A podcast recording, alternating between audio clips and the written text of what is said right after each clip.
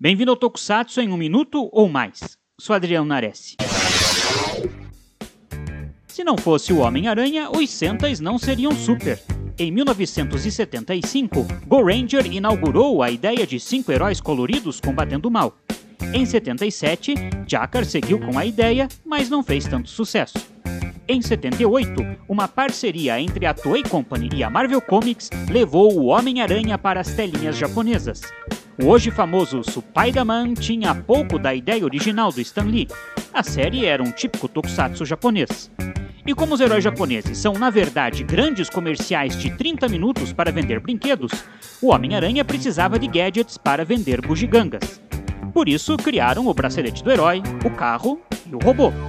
Robôs gigantes o Japão já tinha visto, mas uma nave que se convertia em robô para enfrentar monstros que se agigantavam foi uma inovação espetacular.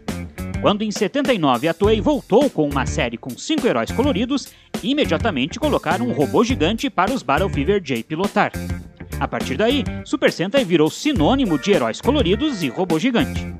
Mas se não fosse pelo Homem-Aranha, é provável que a principal característica dos Sentais nunca tivesse acontecido. Fique ligado aqui no Super Hero e até mais. Spider-Man